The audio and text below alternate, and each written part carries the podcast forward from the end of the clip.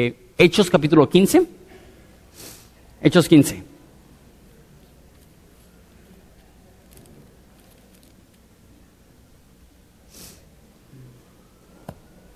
En lo que hayan eh, este pasaje, ¿les parece si yo empiezo una oración?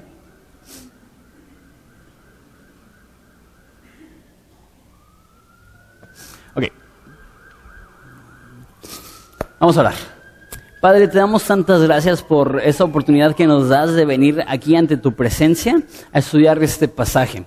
Padre, sabemos que hay veces que vemos eh, temas un poco más difíciles de entender, otros un poco más fáciles, pero Padre, sabemos que si tú nos llenas del Espíritu Santo podemos entender esos conceptos y sabemos que tú los pusiste en la Escritura porque van a ser de, de beneficio, van a ser útiles para nosotros. Padre, te pido por todas las personas que están aquí, te doy gracias por ellas, te pido que los bendigas. Te pido por aquellos que en esta época navideña eh, están tristes porque no están con su familia o lo que sea, Padre. Te pido que tú seas el Dios de todo consuelo, como tú dices que eres, y que los abraces, Señor, y que los abrigues, Padre, que en esta época fría, tanto este, en el clima, pero a veces también en nuestro estado de ánimo, Padre, que nos puedas alentar. En el nombre de Cristo Jesús. Amén. Muy bien, estamos en diciembre, ya, ya oficialmente empezó. Y normalmente, pues en diciembre tenemos posadas navideñas y comida y celebración y regalos y Navidad. Y después pasa Navidad y tenemos Año Nuevo y después de Año Nuevo ya subimos 15 kilos y, y empiezan las resoluciones de Año Nuevo.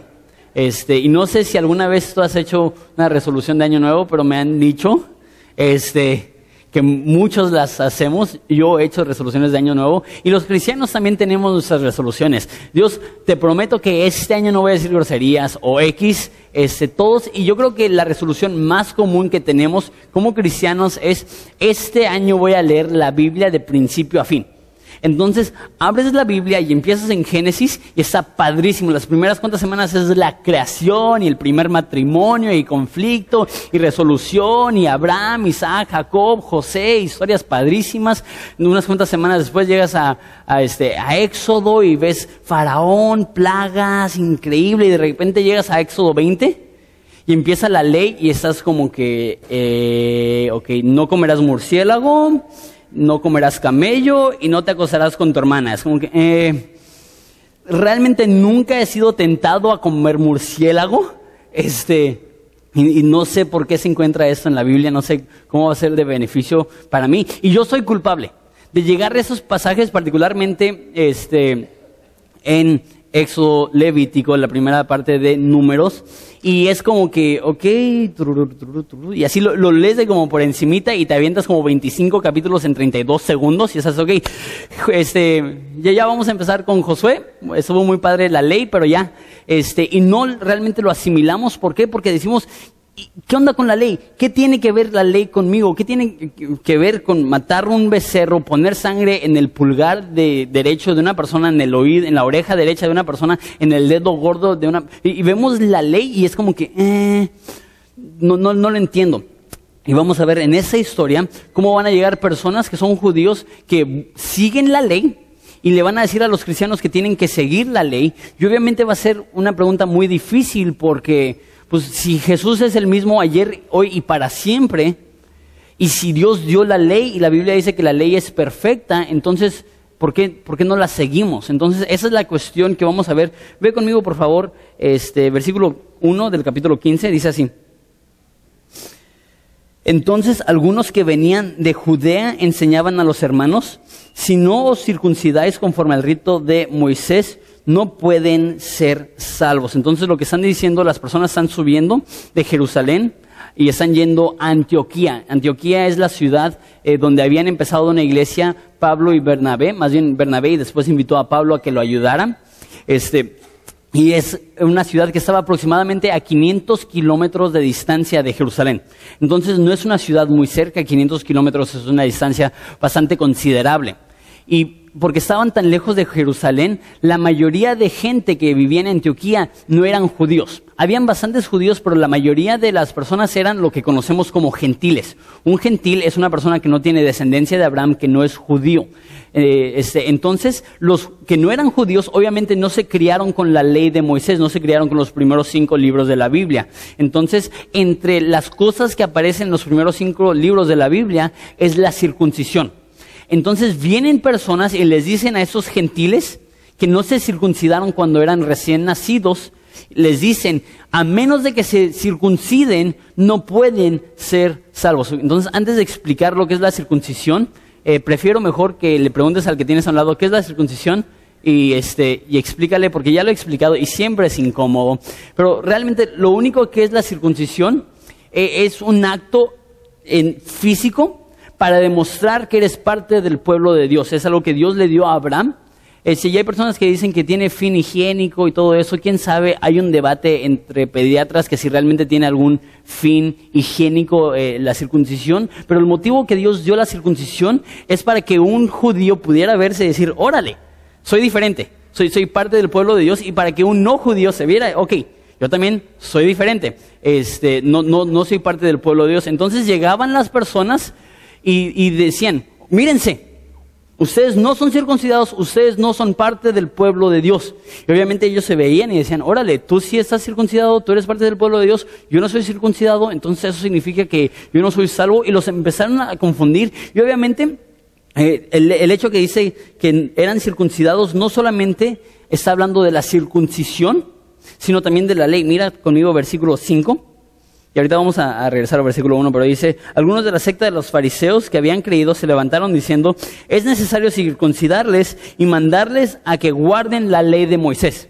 Entonces no es solamente la circuncisión, sino que están diciendo, los gentiles tienen que, uno, circuncidarse y dos, seguir toda la ley de Moisés. Entonces todas las partes que dicen no podemos comer puerco, adiós carnitas, adiós tocino, adiós salchicha, Todas las partes que dice que no puedes comer marisco, imagínate en Ensenada. fuera callo, fuera langosta, fuera camarón, fuera todas estas cosas. Y, la, pregunta es, ¿tienes que guardar la ley? Y la mayoría de veces dirían, no. ¿Por qué? Porque se desayunaron huevito con tocino y van a ir a comer eh, unos burritos de camarón. Entonces, eso a mí me demuestra que no siguen la ley. Pero la pregunta es, ¿por qué? Y muchos de ustedes dirían, no, no, pues, pues no sé, pues es el, es el, Antiguo Testamento. Y una persona pudiera decir, sí, pero Jesús es el mismo ayer, hoy y para siempre. Y si está en la Biblia, lo tienes que seguir. ¿Verdad? E, e, eso es la lógica que estaban usando los este, judíos que subieron a hablar con los gentiles. Y obviamente había una confusión muy grande, porque no sé si sabes esto, circuncidarte de adulto ha de apestar bien chafa. Es más, tengo un amigo que hace poco por cuestiones de, salud tuvo una infección y ya de adulto se tuvo que circuncidar y pobrecito parecía vaquero sin caballo, este, y, como un adulto te dicen circuncídate y tú dices, ah, no. Y imagínate, te dicen, ok, si no lo haces, vas a ir al infierno el resto de la eternidad. Como que, ok, ardor por una semana o ardor por toda la eternidad, eh, como que no sé cuál decidir. Entonces, obviamente había una confusión muy grande en Antioquía. ¿Qué es lo que deben de hacer? Deja, deja, explico lo que está sucediendo aquí. Eso es lo que se conoce como legalismo. Y deja explico legalismo porque legalismo tiene dos caras. El legalismo más común, y obviamente el legalismo proviene de la palabra ley, que es enfocarte en la ley. Aquí estamos viendo acerca de la ley. Legalismo tiene dos caras. Un aspecto del legalismo es crear reglas que no están en, la Biblia y imponerlos sobre los demás. Por ejemplo, que las mujeres no pueden usar pantalón. No hay ningún versículo en la Biblia que dice las mujeres no pueden usar pantalón. Pero hay personas que dicen una mujer no debe usar pantalón y juzgan a las demás personas por usar pantalón. Eso es legalismo. ¿Por qué?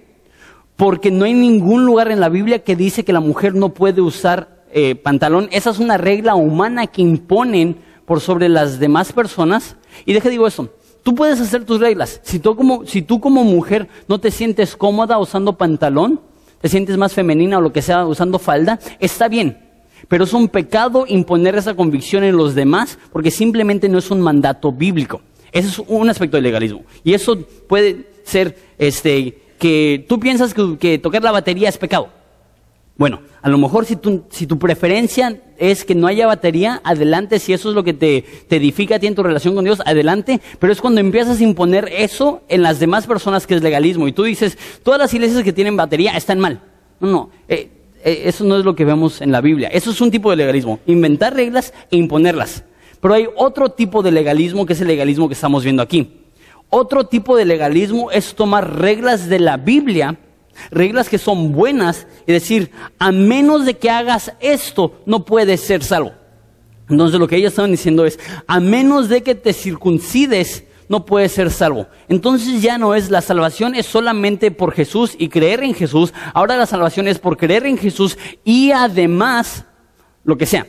El momento que tú dices la salvación es creer en Jesús y además eres legalista y lo que dice la Biblia es que estás predicando un falso evangelio. Entonces para ellos es Jesús y la circuncisión o Jesús y la ley. Para nosotros puede ser Jesús y modo de bautismo o Jesús y denominación. Porque hay personas que dicen, a menos de que te bautizaste de esta forma, o solamente en el nombre de Jesús, o solamente en esa denominación, no eres salvo.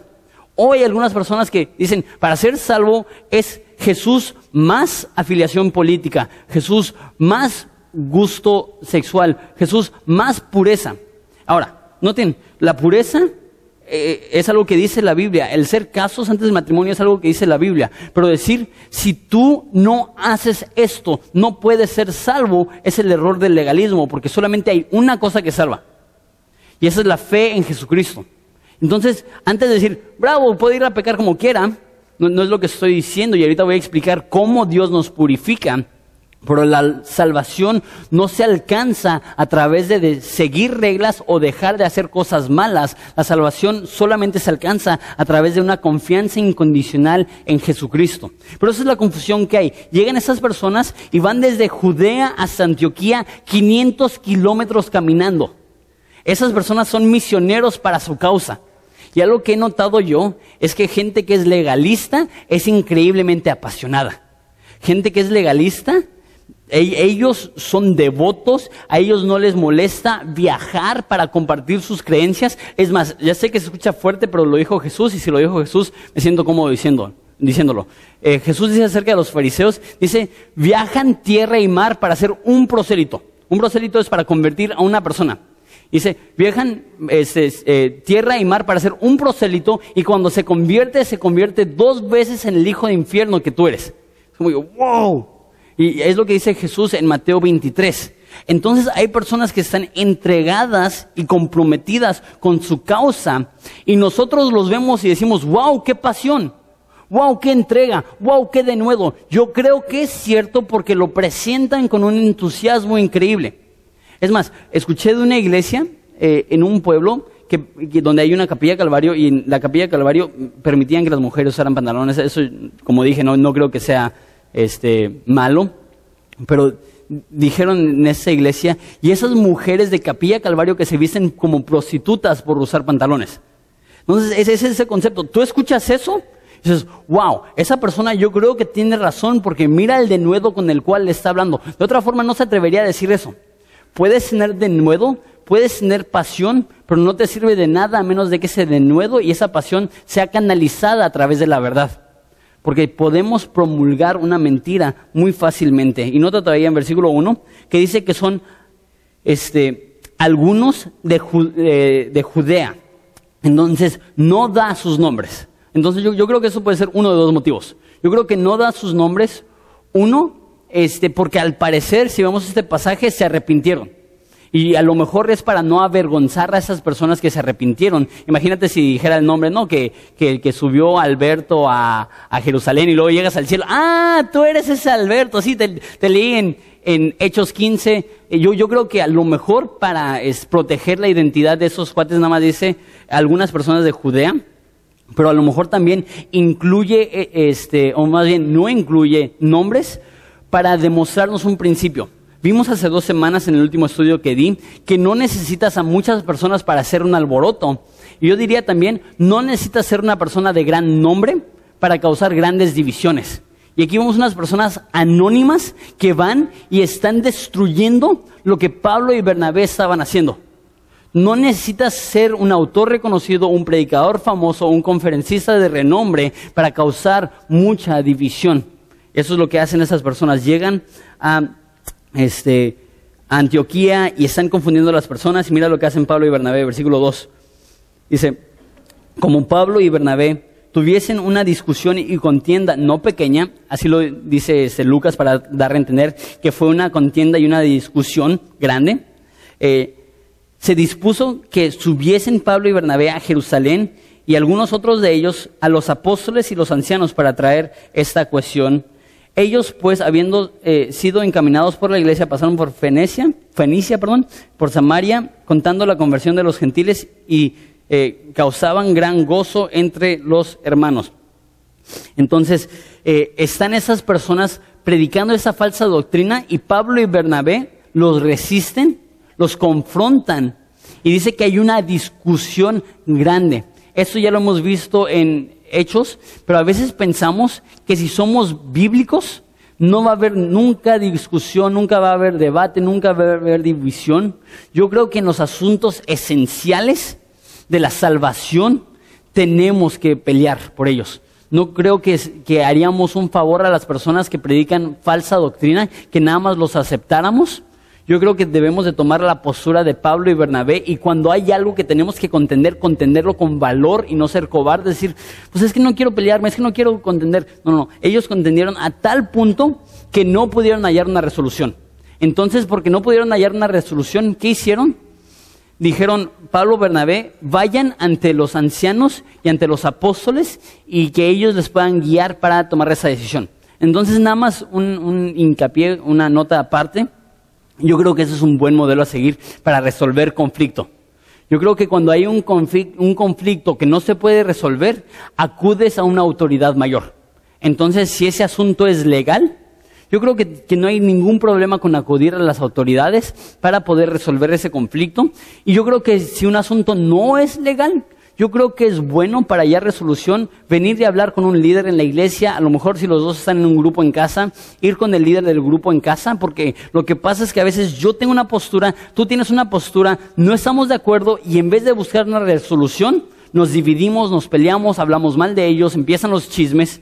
Yo creo que lo mejor es ir con una autoridad y decir, ok, tú vas a ser el referee y aquí está mi posición, ahí está su posición, tú cuál crees que es correcta y ya a decisión del líder eh, se puede eh, hallar una resolución. Deja digo eso, todos tenemos autoridad a la cual podemos acudir. Aún yo no soy la autoridad máxima de esta iglesia. Obviamente tenemos a Jesús, pero yo soy por debajo de lo, que llamamos el Consejo de Ancianos. Somos cuatro pastores aquí en, Horizonte y si tú tienes un problema conmigo, yo no puedo decir, pues yo soy el pastor y tú te callas. No, puedo decir eso. ¿Por qué? Porque tengo autoridad. Entonces, si tú haces esto, tú puedes ir a hablar con los ancianos y los ancianos me sentarían.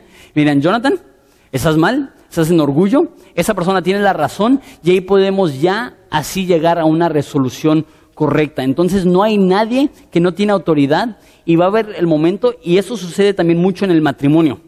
Van a haber momentos en el cual tú tienes una postura, tu esposa tiene otra postura y simplemente no van a poder llegar a un acuerdo. Y en vez de permitir que eso cause división, yo creo que lo mejor es ir a hablar con alguien que los dos estiman, los dos respetan, no tu suegra, no tu suegro, porque ya sabemos con quién van a, a quién van a apoyar, este, sino con alguien neutral, objetivo, un líder que pueda decir, ¿sabes qué? Jonathan, tu esposa está bien, tú estás mal, tienes que darle la razón a tu esposa. O, en, pues en mi caso, Evelyn, estás mal, eh, tiene la razón Jonathan, como siempre. Este, ah, no se crean. De hecho, yo y mi esposa tenemos un acuerdo que si algo está mal es mi culpa. Este, y así ya nos, nos ahorramos todo el conflicto, es mi culpa, yo me arrepiento y a ver cómo podemos hallar solución. Pero es bueno encontrar eh, una persona que pueda ser un mediador para ti y eso es lo que hacen. Le dicen, ok, no podemos hallar una resolución, vayan entonces a Jerusalén donde están las personas que tienen más experiencia, más tiempo y más sabiduría. Entonces, versículo 4, cuando estaban yendo a Jerusalén, dice que pasaron por, perdón, versículo 3, pasaron por Fenicia y Samaria. Entonces, nada más para darles una idea eh, en cuanto a la geografía, está Judea, está Samaria, está Fenicia y después está Antioquía. Entonces nada más está diciendo que tuvieron que pasar por esas ciudades para llegar a Jerusalén. ¿Y qué es lo que hicieron? Pasaron a todas las ciudades y empezaron a predicar de lo que Cristo hizo con los gentiles. ¿De dónde vinieron estos hombres? De Judea. Entonces a lo mejor por su pasión, estos judíos habían pasado de ciudad a ciudad yendo a Antioquía diciendo, tienen que circuncidarse, tienen que seguir la ley y obviamente confundiendo a todos. Pablo y Bernabé aprovechan cuando están viajando a Jerusalén y le empiezan a predicar a todos, no, no, no, no tienes que seguir la ley, no tienes que circuncidarte, mira a estos gentiles que no, han, no se han circuncidado, no han seguido la ley y Dios los ha salvado. Y dice que fue causa de gran gozo para muchas personas. Eh, versículo 4. Y llegados a Jerusalén, fueron recibidos por la iglesia y los apóstoles y los ancianos y refirieron todas las cosas que habían hecho con ellos. Entonces, al parecer, eh, llegan Pablo y Bernabé y tienen una reunión de toda la iglesia, porque pues, lo leo otra vez. Dice, este, fueron recibidos por la iglesia, los apóstoles y los ancianos. Entonces, imagínate algo así. Entonces, están todos reunidos y le dicen a Pablo y Bernabé, pasen, cuenten su testimonio, cuenten cómo Dios los ha usado en su viaje misionero. Entonces, ellos llegan y empiezan a contarle a toda la iglesia lo que había sucedido. Mira lo que pasa en versículo 5. Pero algunos de la secta de los fariseos que habían creído se levantaron diciendo, es necesario circuncidarlos y mandarles a que guarden la ley de Moisés. Entonces están predicando ellos están diciendo, hay muchos gentiles que han creído y hay muchos gentiles que han sido salvos y se levantan los que habían sido fariseos, los que estaban más apegados a la ley, los que tenían más conocimiento de la Biblia y el Antiguo Testamento, decían, es necesario que ellos se circunciden y que guarden la ley. Y mira lo que sucede. Versículo 6. Y se reunieron los apóstoles y los ancianos para conocer este asunto y después de mucha discusión, alto ahí, ahí quiero detenerme, entonces se levantan los fariseos y dicen, es necesario que se circunciden, es necesario que sigan la ley. Entonces ya no es una junta de toda la iglesia, sino que los pastores se van aparte y tienen lo que se conoce como el primer concilio en Jerusalén y empiezan a hablar y nota, versículo 7, que hubo mucha discusión. Eso significa que aún entre los pastores no sabían, ok, un gentil tiene que seguir la ley o no. Y una vez te pregunto, ¿tienes que seguir la ley? Y la mayoría de ustedes dirían no, porque no la siguen, pero realmente no tienen ninguna base bíblica. Y es lo que estaba pasando aquí. Por primera vez estaban preguntando, ok, ¿una persona no judía puede comer puerco? Una persona no judía puede comer mariscos, una persona no judía puede raparse la, eh, rasurarse la barba, una persona no judía puede usar dos diferentes tipos de tela. Esas cosas que ellos por milenios han estado siguiendo, de repente dicen, pues qué injusto que nosotros que lo estamos siguiendo y ahora ellos que no son gentiles, que no lo tengan que seguir, seguir. Y había una discusión tremenda entre los líderes de la iglesia. Este, y se levanta Pedro en versículo 7 y dice, Pedro se levantó y dijo, varones hermanos, vosotros sabéis como ya hace mucho tiempo Dios escogió que los gentiles oyesen por mi boca la palabra del Evangelio y creyesen. Eh, eso está hablando, no sé si se acuerdan, eh, de eh, Hechos capítulo 10, en el cual Pedro le comparte a Cornelio, un hombre romano, se convierte, toda su casa se convierte, y es la primera vez que gentiles creyeron. Él está diciendo, a mí ya me tocó predicarle a gentiles y que se convirtieran. Entonces, personas que no se habían circuncidado, personas que no estaban siguiendo la ley, Dios los salvó. Mira lo que dice en versículo 8. Y Dios que conoce eh, los corazones les dio testimonio dándoles el Espíritu Santo, lo mismo que a nosotros. Dijo, ellos creyeron y lo confirmó a través del Espíritu Santo. Y ninguna diferencia hizo entre nosotros y ellos, purificando por la fe sus corazones. Ahora pues, ¿por qué tentáis a Dios poniendo sobre la, la cerviz, la de ellos, perdón, la cerviz de los discípulos, un yugo que ni nosotros, perdón, ni nuestros padres ni nosotros hemos podido llevar. Antes creemos que por la gracia del Señor seremos salvos de igual modo que ellos. Entonces, empieza a hablar y empieza a compartir la historia de la conversión de esas personas. Entonces les quiero dar cinco puntos que da aquí este, Pedro acerca de la salvación. Yo creo que estos son increíblemente vitales y es interesante. esto no se lo está dando a nuevos creyentes. A los pastores de la iglesia les está recordando los puntos más básicos del Evangelio. Entonces a lo mejor tú dices, yo no necesito hablar de la salvación, yo ya tengo 10 años de cristiano. Ahora déjate pregunto, ¿eres más maduro que Juan el apóstol? No. Y si Pedro le tuvo que decir a Juan el apóstol y a Santiago el pastor y a los demás discípulos y recordarles esto, yo creo que haríamos bien recordar realmente qué es el Evangelio y Pedro da cinco puntos. Eh, uno es, no somos salvos por lo que hacemos, sino por en quién creemos. No somos salvos por lo que hacemos, sino en quién creemos. Dice en versículo 7, este, que Dios escogió que los gentiles oyesen por mi palabra, por mi boca, la palabra del Evangelio y creyesen. Entonces está diciendo, esos judíos no fueron salvos porque dejaron de hacer algo o porque empezaron a hacer algo, sino porque creyeron en Jesucristo.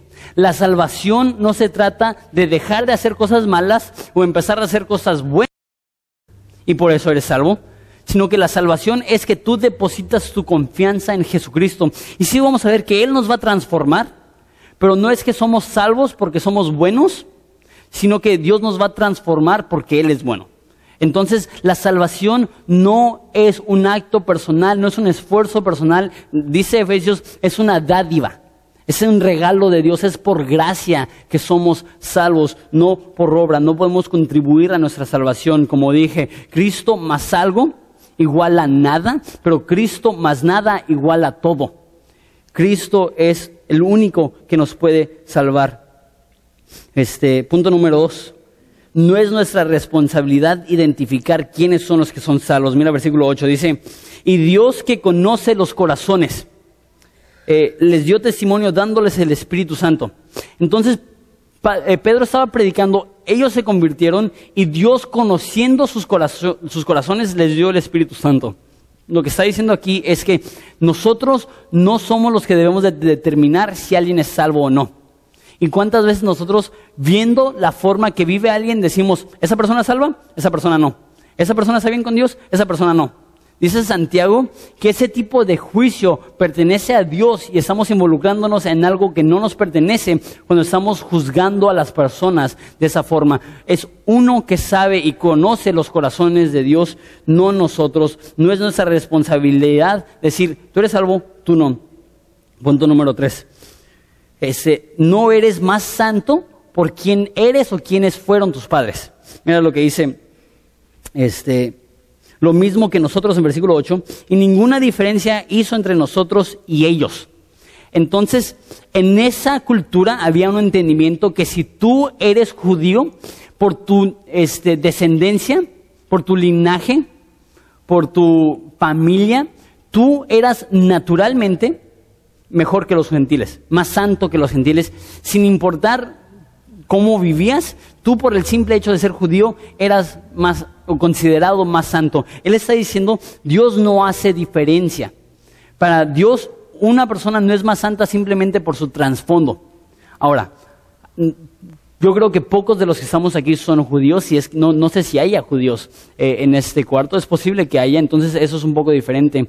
Para ti se aplica un poco diferente. Pero ¿cuántos de nosotros creemos lo mismo? No por ser judíos, porque no lo somos, pero decimos, no, no, no. Yo porque me crié en una casa cristiana, en una cuna cristiana, este, mis papás súper cristianos, yo nunca dije groserías, yo nunca eh, usé drogas, yo nunca fumé, yo nunca tomé, entonces yo soy más santo por eh, mis papás, por mi familia, porque llevo toda mi vida en la iglesia. Vemos una persona que llega y tiene dos semanas de cristiano y todavía está oliendo a tabaco. Decimos, no, no, no, tú eres cristiano de segunda.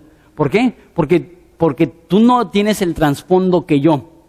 Aquí nos demuestra que nuestro linaje, nuestra familia, nuestra asistencia a la iglesia no determina cuán santos somos. Entonces, ¿qué es lo que determina cuán santos somos? Ese es mi cuarto punto. Eh, la purificación es por fe y no por reglas. Ahorita explico eso. Deja, deja repaso los primeros cuatro puntos. No eres salvo por lo que haces, sino por en quién crees. Número dos, no es tu responsabilidad en identificar quiénes son salvos. Número tres, no eres más santo por quién eres. Y número cuatro, tu purificación es por fe y no por reglas. Mira lo que dice, dice en versículo nueve, purificando por la fe sus corazones. ¿Qué es lo que nos purifica? la fe que tenemos en Jesucristo. Y muchas veces equivocadamente pensamos que si ponemos más reglas vamos a ser mejores personas. ¿Verdad? Entonces tenemos fallas en nuestras vidas y decimos, lo que me hace falta son más reglas. No, no, pones más reglas y ¿qué es lo que va a pasar? Solamente va a enseñarte lo malo que eres para seguir las reglas. Por ejemplo, dietas. ¿Alguien alguna vez ha, empezado una dieta, sean honestos? Ok, dejen las manos arriba, sin pena, sin pena, sin pena. Yo, yo también una, una vez, este, de hecho, yo, yo, yo, tengo la dieta de la lechuga, eh, como todo menos lechuga. Este, ok, levanten la mano, ¿cuántos han empezado una dieta? ¿Cuántos han rompido una dieta?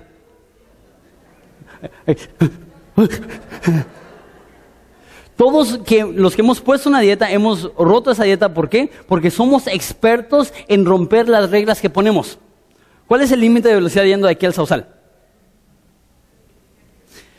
En algunos lugares 40 kilómetros por hora, en algunos lugares 60 kilómetros por hora. Cuando vas de aquí al Sausal, ¿a cuánto transitas? Como mínimo, si es 40 a 50 y si es 60 a 70.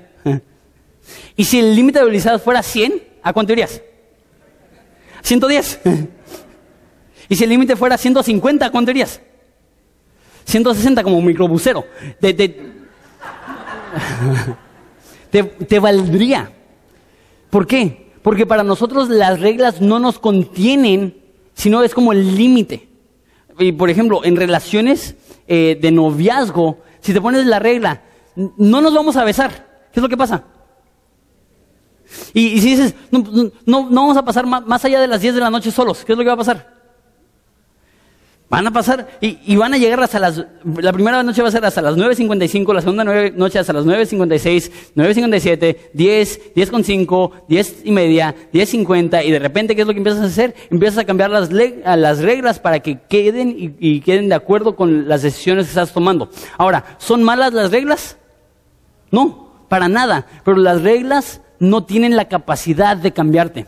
Es bueno tener reglas, pero si tú crees que si pones más reglas serás mejor persona, no es suficiente. ¿Qué es lo que realmente cambia tu vida? Aquí dice que lo que nos purifica es la fe es quitar nuestros ojos de nuestras reglas y poner nuestros ojos en Jesucristo, el autor y consumador de nuestra fe. de hecho, es lo que dice, dice que despojémonos de nuestro pecado que nos asedia y busquemos a Cristo poniendo los ojos en el, autor y consumador de nuestra fe. Dice primera de Juan que los que aman a Dios, sus mandamientos no son gravosos. Entonces, si te enfocas en, en las reglas que pones, vas a fallar. Pero si confías en Jesucristo y te enfocas en Jesucristo, de repente vas a ver tu vida y vas a ver, wow, estoy siguiendo reglas y ni siquiera me di cuenta. De hecho, e, eso es la libertad verdadera. La libertad verdadera es darte cuenta que tu gozo se encuentra en Jesucristo y al seguir a Jesucristo eso cambia tu entorno, cambia tu vida, cambia tus decisiones. Y si, si te enfocas en las reglas, vas a cambiar un pecado por otro. Y de hecho eso se ve muchísimo. Esa vez no les voy a pedir que, levanten la mano, pero yo creo que eso es más evidente con aquellos que fuman. Dejan de fumar y ¿qué es lo que normalmente pasa? Igual con los que fuman marihuana, este, dejan de fumar y ¿qué es lo que sucede? Es muy común, dejas de fumar y subes 10, 15, 20 kilos. ¿Por qué es? Porque cambias una adicción por otra. Y ahora, cuando sientes ansiedad, en vez de, de prender un cigarro, abres el refri. Ah, no, no, no estoy juzgando, pero lo que estoy diciendo es que a menos de que cambies tu enfoque y lo pongas en Cristo, vas a cambiar un pecado por otro. Y vas a dejar de decir groserías y vas a empezar a ser iracundo. Y vas a dejar de ser iracundo y vas a intentar, eh, vas a empezar a ser, este, no sé, muy molesto. Vas a dejar de ser molesto y vas a ser muy altivo. Y vas a dejar de ser altivo y vas a, vas a hacer todo, todo un ciclo. ¿Por qué? Porque no es suficiente poner reglas, la transformación verdadera es a través de la fe y eso es en el contexto de la ley. La ley no tiene la capacidad de hacerte una mejor persona. ¿Entiendes eso? La ley no tiene la capacidad de hacerte una mejor persona. Solo Cristo puede cambiarte y te va a hacer que vivas de una forma correcta. La ley diagnostica al pecador, mas Cristo transforma al pecador. Entonces, ese es cuarto punto. Quinto punto, la ley es un yugo que Cristo vino a cargar déjalo explico con el pasaje. Dijo, ahora pues, Ese, ¿Por qué tentáis a Dios poniendo sobre la cerviz, eso es el cuello, este, de los discípulos, un yugo que ni nuestros padres ni nosotros hemos podido llevar?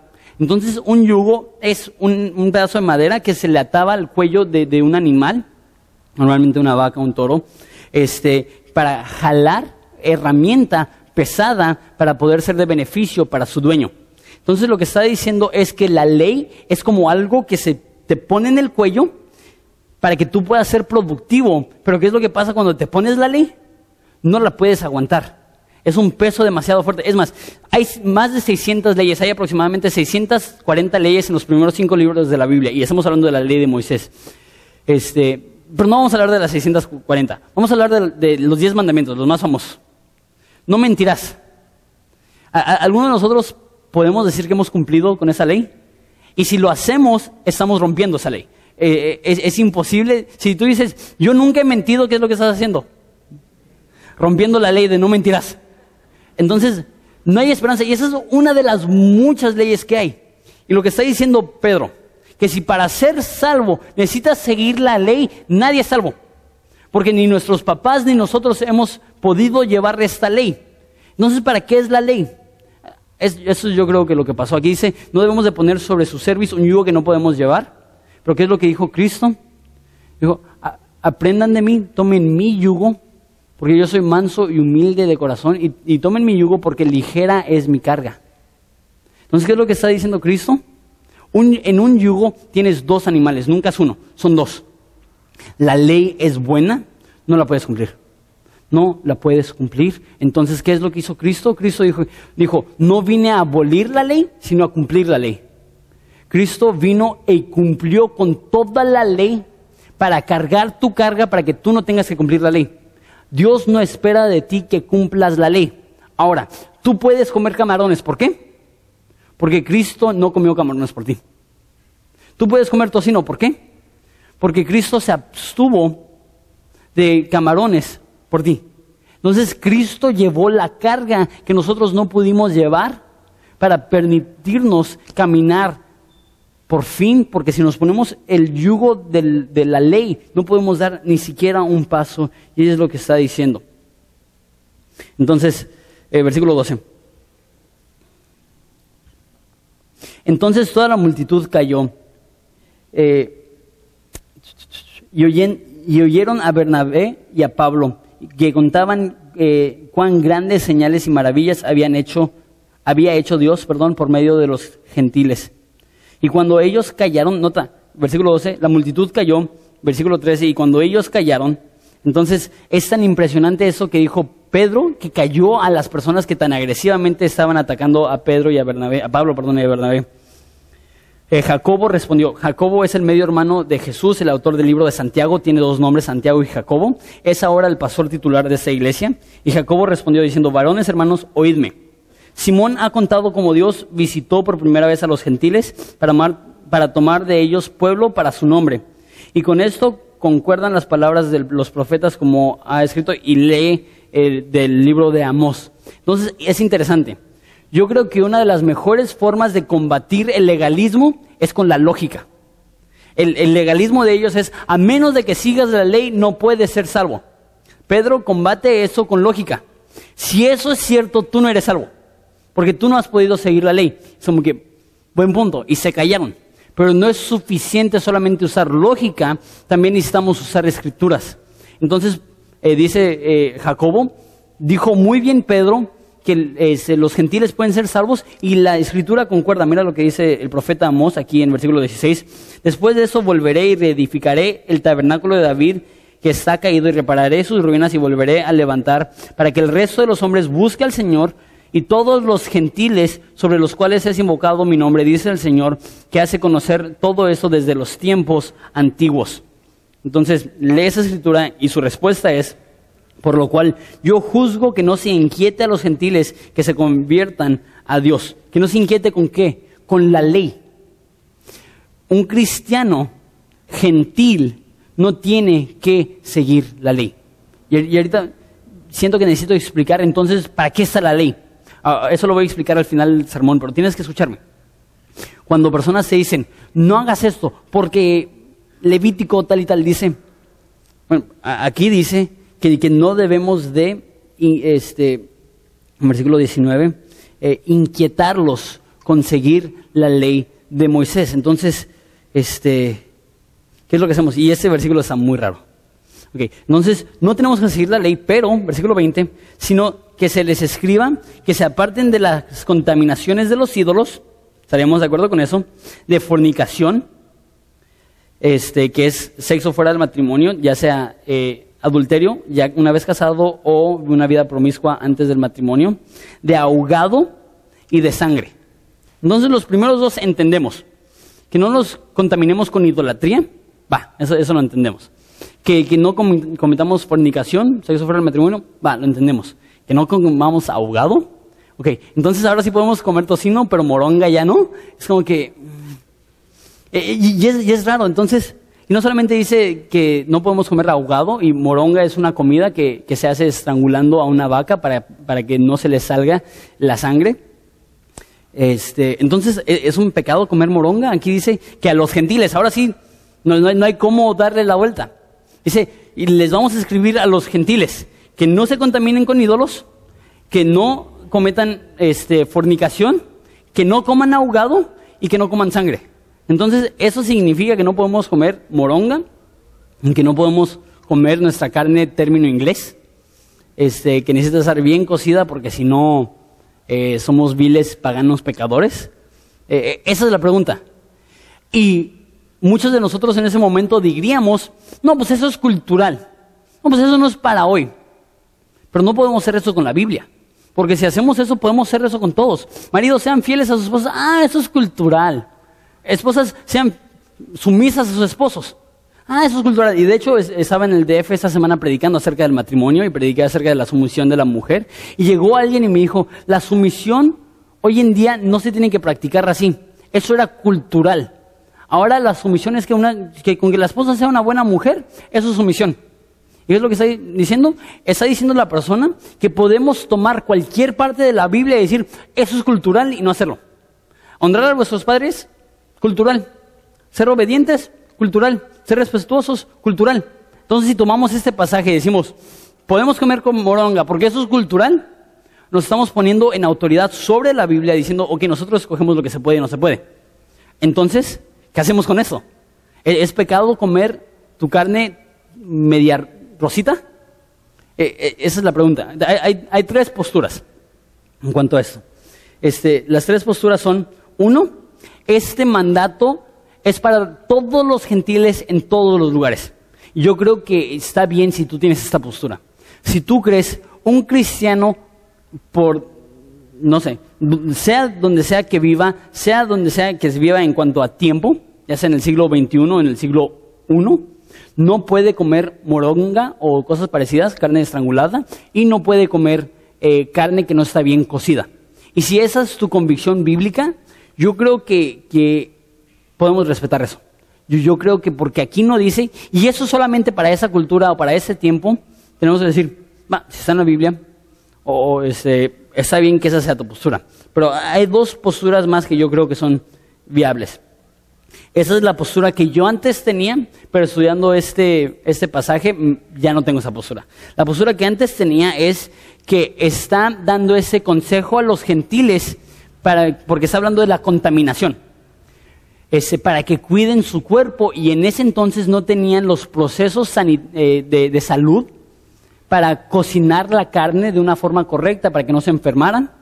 Entonces les dice que no coman lo estrangulado y que no coman sangre para cuidar su salud como un, consejo de, salud, vaya. Entonces, esa era, esa era como que mi postura. Pues este, ya hemos avanzado y ya hay formas de cocinar carne y moronga que no son realmente un peligro a nuestra salud.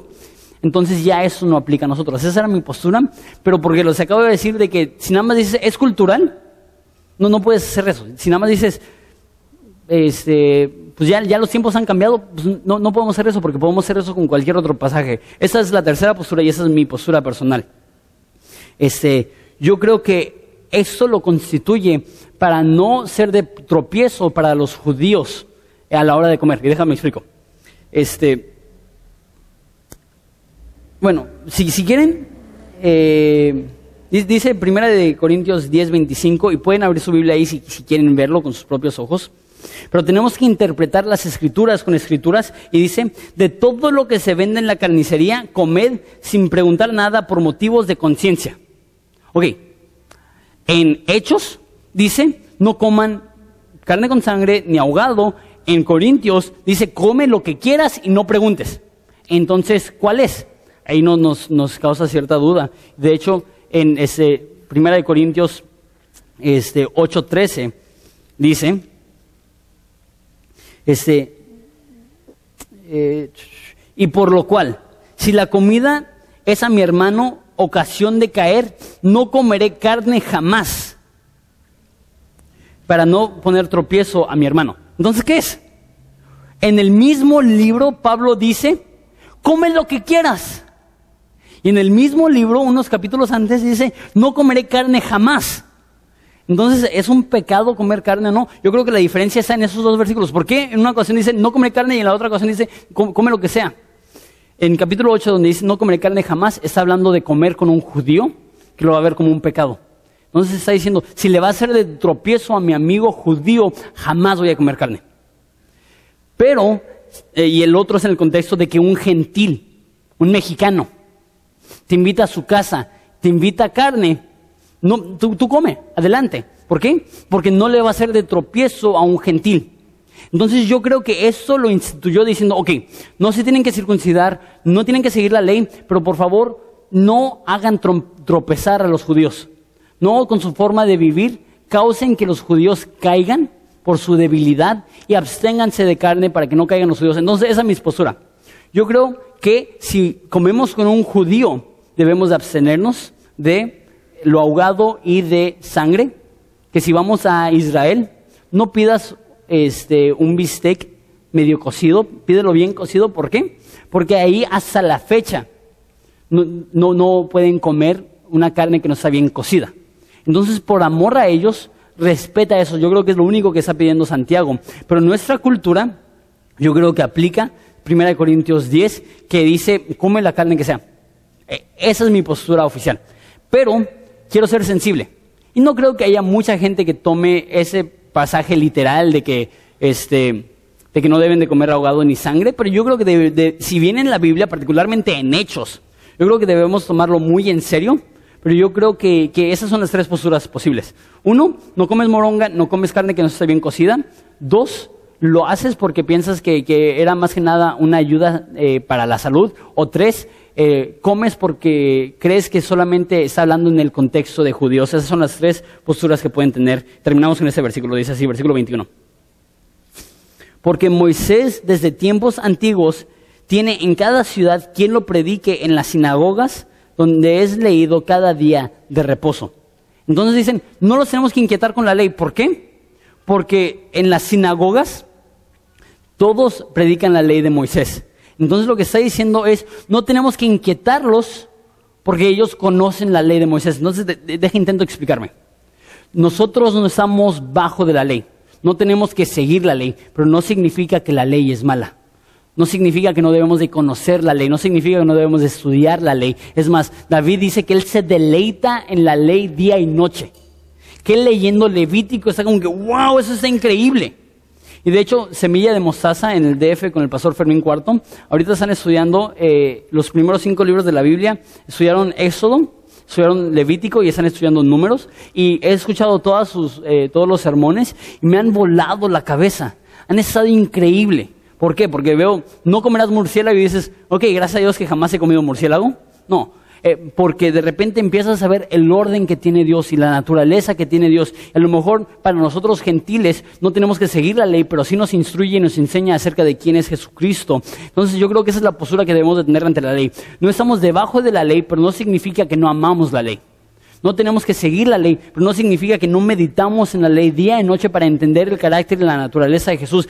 Eh, no es que, ok, no estamos bajo la ley y descartamos el Antiguo Testamento, sino que amamos la ley. Y de hecho, ya sé que falta tiempo, apenas vamos en capítulo 15, pero terminando el libro de, este, de Hechos, vamos a estudiar el libro de Esdras. Y Esdras va a ser cuando el pueblo de Dios regresa a la ley. Y vamos a ver lo increíble que es para ellos. Y eh, la ley es buena y debemos de amar la ley. Pero la ley no tiene, uno, la capacidad de, de sanarte y de salvarte más bien. Y dos, eh, no tienes que seguir todas las leyes del Antiguo Testamento. ¿Por qué? Porque Cristo vino a cumplir con esas leyes. Y ahora nuestra meta no es seguir esas reglas, sino poner nuestros ojos en Jesucristo, el autor y el consumador de nuestra fe. Terminando con esta historia. ¿Por qué es importante eso? Pablo le dijo a Timoteo, cuida tu vida y tu doctrina. Van a haber domingos en los cuales vamos a hablar acerca de vida, acerca de, matrimonio, acerca de eh, familia, acerca de hijos, acerca de ese tipo de cosas. Cuida tu vida y tu doctrina. Hay veces en los cuales vamos a venir y vamos a estudiar doctrina, como hoy.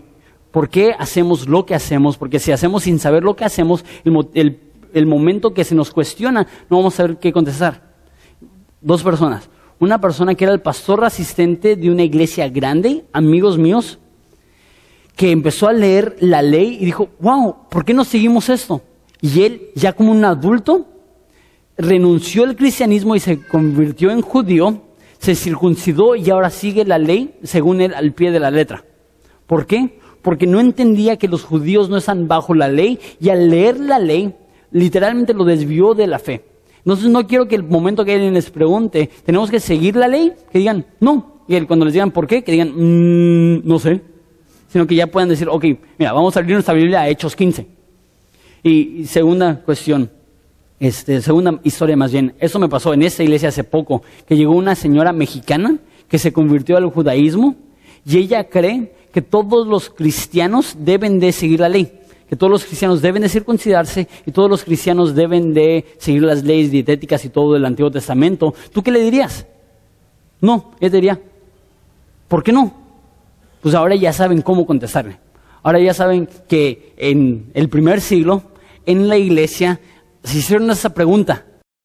Más pesados teológicamente, se reunieron, hicieron una carta diciendo no tenemos que imponerles a ellos la ley, simplemente que, no, que se abstengan de ídolos, que, se abstengan de, de, fornicación y también que este, en ese caso dijeron que no coman ahogado y que se abstengan de sangre. Entonces quiero eh, desarrollar su teología para que sepan por qué hacemos lo que hacemos, porque si no sabemos por qué hacemos lo que hacemos, el momento que lo cuestionan, vamos a dudar de nuestra fe.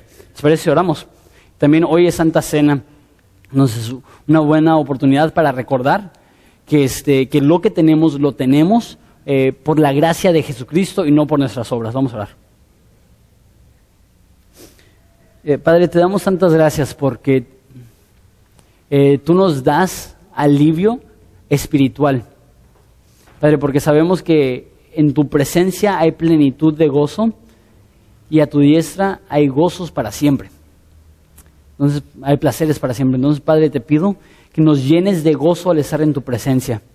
Padre, recuérdanos la cruz, recuérdanos tu sacrificio, recuérdanos tu amor, sabiendo que si recordamos tu amor, eh, lo que hacemos lo haremos por gozo y no por una sumisión en rebelión o en contra de nuestra voluntad, sino una sumisión llena de gozo, en la cual decimos, va, yo hago lo que tú quieres eh, porque mi deseo es hacer lo que tú quieres.